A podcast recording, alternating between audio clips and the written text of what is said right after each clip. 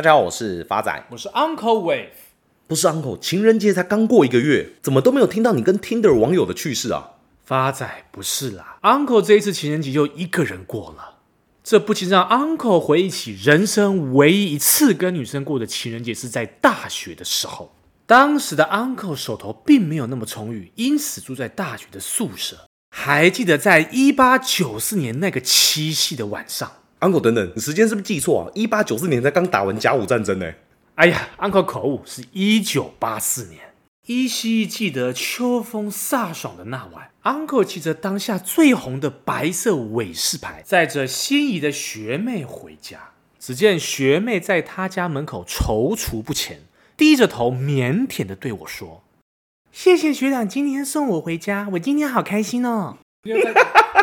农历七月半，你要确定载到的是学妹耶？发仔，你先不要打断我，听我继续讲下去。学妹接着说：“你们宿舍门禁不是十二点吗？会不会来不及回去啊？不然今天学长你睡我家好了。”此时的 Uncle 才意识到事情的严重性。一路上，Uncle 的伟士牌油门催到底，终于赶在十一点五十九分前抵达宿舍门口。到了宿舍，还不忘用公共电话跟学妹报备。还好有你提醒我，不然差点回不了宿舍。就在这个情人节晚上过后，学妹就再也没跟我联系了。不是 Uncle，你送她回家当下的氛围那么好，人家的用意是希望你留下来发展进一步的关系，你怎么听不出来呢？就跟现在市场的氛围一样，当大家还以为科技股年初到现在已经涨四成以上而沾沾自喜，殊不知现在各大银行的投资策略已经从逢低买进变成逢涨就卖。从美国联准会会议记录中流露一系列的音讯，几乎指向未来将进一步升息。这也带给投资人八月份获利了结出场的理由。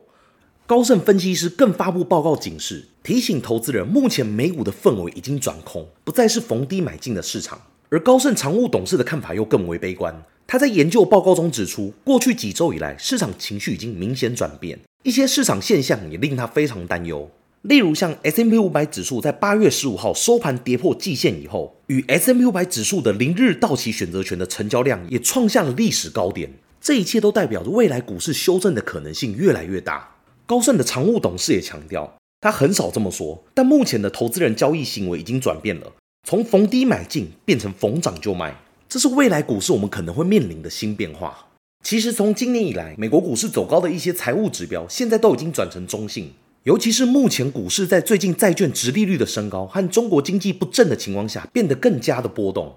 过去在市场中，有一些投资人会透过所谓的反向指标来衡量市场的情绪。例如，在股市当中，极端的悲观情绪被认为是看多的好兆头，反之亦然。就像今年年初，股票水位和现金配置等指标表现出极度悲观，这反映出投资人在二零二二年惨遭抛售后的悲观前景，以及对于今年下半年经济衰退的预期。结果也是因为这些悲观情绪带来股市强劲的反弹。S&P 500年初至今的涨幅至少两成以上，而纳斯达克的涨幅甚至超过四成。目前，美国银行研究部上周表示，八月份股市的现金配置已经降到四点八个 percent，是过去二十一个月以来最低的一次。通常现金水位越高，代表对于股市更悲观。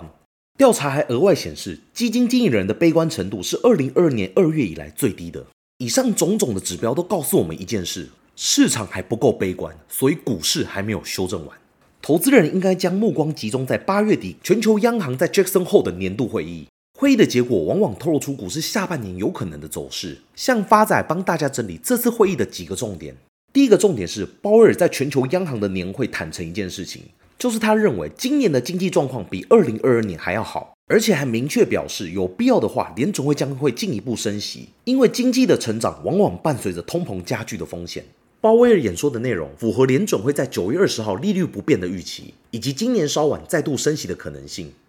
第二个重点是关于中性利率的解读。鲍威尔说，目前的利率已经高到形成限制性，这意味着足以影响经济的成长和通膨。所谓的中性利率，就是不至于刺激经济成长，又不至于限制经济发展的利率区间。分析师解读，此次鲍威尔在中性利率的描述上，其实暗示了中性利率应该比原先预期来得高。换句话说，目前的利率未来只有持平或调降的空间，要再调高其实很难。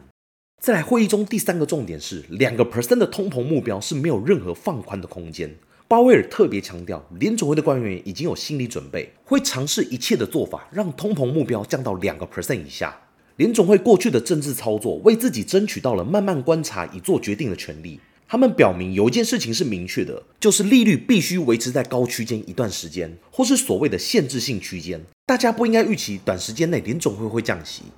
不少分析师也主张让利率维持在当前的区间，等待紧缩政策累积的效应才能真正发挥在整体经济之中。而同时预期股市会继续动荡至今年的十月份公布第三季的财报为止。届时如果股市的表现更为稳定，市场就有机会迎来下一波的多头。所以，Uncle 发仔这样听起来感觉市场目前的操作方式就是逢涨就卖，然后观望等待第四季行情。至于哪些股票会先蹲后跳，还是蹲下去就再也爬不起来的股票，你也要提醒我们啊。所以今天 Uncle 就要跟各位亲爱听众分享苦瑞奇，但是各位背起来的股票。而这档标的正是汉唐集成股份有限公司，台股代号二四零四。汉唐公司成立于一九八二年九月，前身为汉唐科技工程有限公司，主要业务为服务高科技产业之建厂及扩厂计划，业务范围包括半导体、光电、封装测试、太阳能 LED、生技等产业。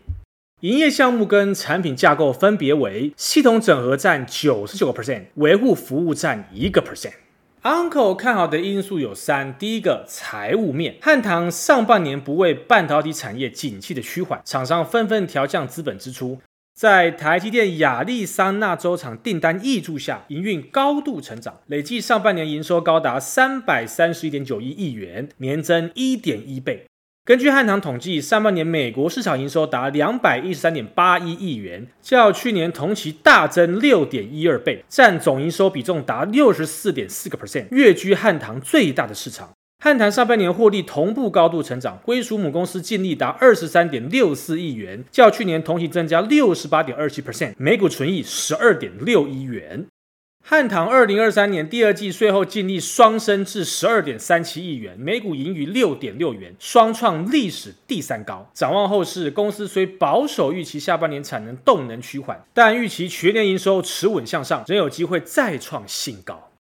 第二个 Uncle 看好的因素为基本面，业界分析，拜登政府扩大晶片法案补助适用范围，新增半导体设备、化学材料等厂商赴美设厂也能享有总金额高达五百二十亿元的补助。台积大联盟成员成本将获得有效控制，更能协助台积电美国新厂顺利建设，并让汉唐等业者顺势扩大承接英特尔、三星等国际大厂跨国工程，带进更多的收益。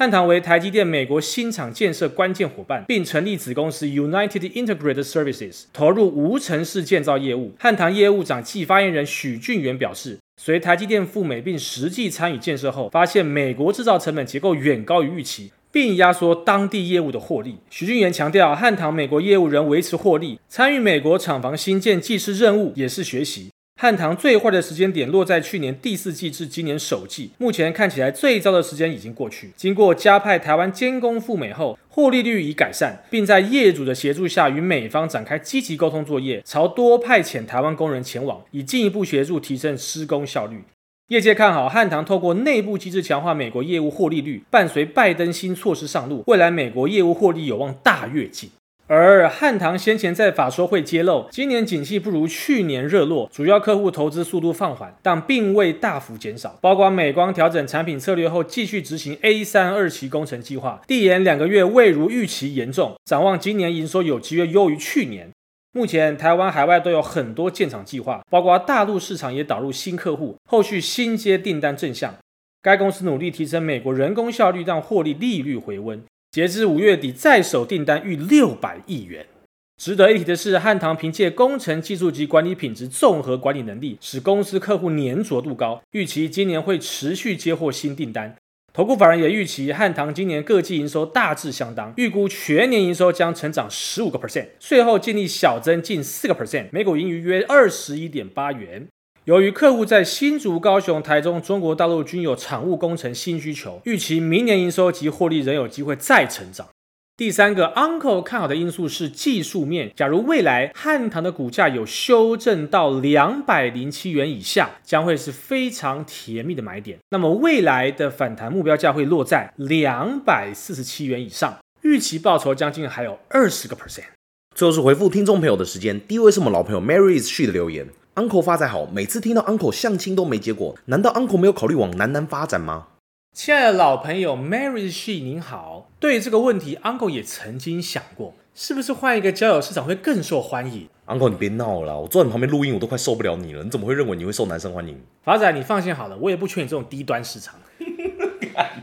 下一位是我们老朋友台中阿布的留言，Uncle，难道我曾经跟小泽源共用过同一个按摩师傅，也要说出来让你羡慕吗？先不说这个了，最近看到一位姓神的按摩师，技术还不错，号码请搜寻 STRS 六七八。不是台中阿布，我先跟你讲，Uncle 这个年纪给他番号太为难他了。他要按摩最多去巷口的越南店而已，就弄洗一百加按摩要一千五的。发仔，我一听就知道你不懂行情，这个额外按了不起都说五百块而已。不过台中阿布还真的要谢谢你推荐我神木丽这位女优，比常帮我按的那个六十八号好多了。这位是新朋友，此昵称已经被使用的留言。Uncle 发展你们好，经典的资产配置是股债配，债的部分大多都是指美国长天期公债。但最近二十年期的美国公债殖利率已经到了四点五个 percent，可是国内发行的二十年美国公债 ETF 都不到三个 percent。如果要将美国公债当成资产配置的一部分，是不是建议直接购买债券而不是 ETF？另外，祝福 Uncle 今年脱单，明年过父亲节。亲爱的新朋友，此昵称已被使用。您好，基本上你说的没错，目前美国二十年期公债的价格确实在近期的低点。考量到未来美国会降息，现在的价格是非常好的入手点，建议可以直接向银行或券商开户，直接申购他们的二十年期美国公债。目前的到期殖利率约莫都在四点五个 percent 以上，给您做个参考喽。Uncle 在此做一个总结，虽然目前市场的情绪偏向乐观，加上现金水位也并未到达历史低点。因此，在这个时间点，大家更应该居安思危，持盈保泰，期待下一个加码点的到来。谢谢大家，我是 Uncle Wave，我是发仔，我们下次见。